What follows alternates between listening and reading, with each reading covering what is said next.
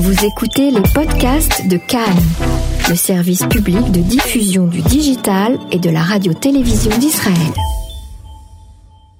Claude Sidbon, bonsoir. Bonsoir. Je souhaiterais que l'on analyse et que l'on commente un petit peu euh, cette nouvelle élection euh, en Tunisie, puisque Kaïs Sayed, qui est juriste et, très euh, proche du conservatisme religieux, a été élu avec plus de 72% des suffrages tunisiens. Il est proche du parti islamiste Ennahda et il a été élu, on va dire, en grande majorité avec la voix des jeunes Tunisiens qui auraient voté en masse pour lui. Alors, euh, qui est ce personnage et surtout, surtout cette déclaration qu'il a faite dès son élection concernant euh, euh, tout rapport avec l'entité sioniste, comme il nous appelle. Il a annoncé, et justement en tant que juriste, ça a toute sa valeur, il a déclaré que tout rapport avec l'entité sioniste sera considéré comme un délit.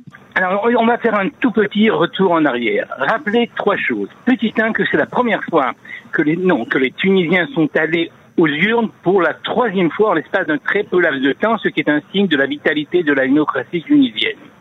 Deuxièmement, rappelez qu'au premier tour, il y a eu 26 candidats, dont un homosexuel, deux femmes, ce qui est peu et enfin je vais dire très peu euh, par rapport à, à l'esprit de Bourguiba.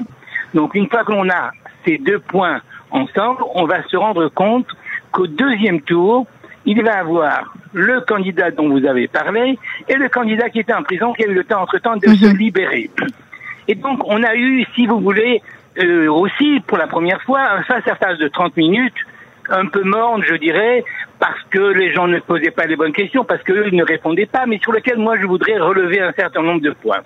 Je commencerai par dire qu'aujourd'hui, on sait que 70% des femmes ont voté pour lui, ce qui est curieux dans le pays de Bourguiba, que les jeunes, comme vous l'avez souligné, ont voté pour lui, qu'ont voté pour lui, et c'est ça le plus grave, l'extrême gauche et l'extrême droite mhm.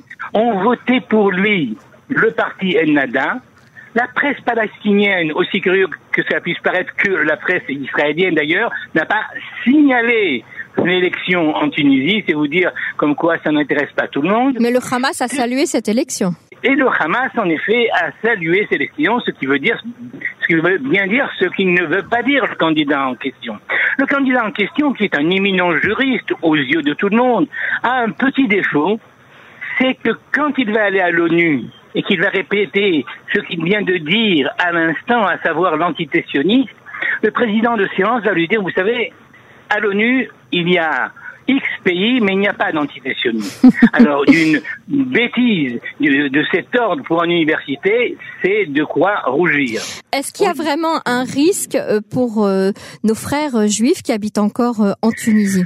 C'est bien de poser cette question. Il y a deux points qu'il faut prendre en question. Là, encore une fois, si vous voulez, l'ignorance crasse de ce monsieur, c'est qu'il a dit tout pour les juifs et rien pour les israéliens. Et moi qui suis juif israélien, qu'est-ce qu'il me fait? Mhm. Quant à savoir la situation des Juifs en Tunisie, d'un bord, aujourd'hui, ils sont un peu moins qu'un millier. Et puis, vous savez, les Juifs en terre d'islam, il y a des Juifs en Iran, il y a des Juifs en Algérie, il y a des Juifs en Égypte.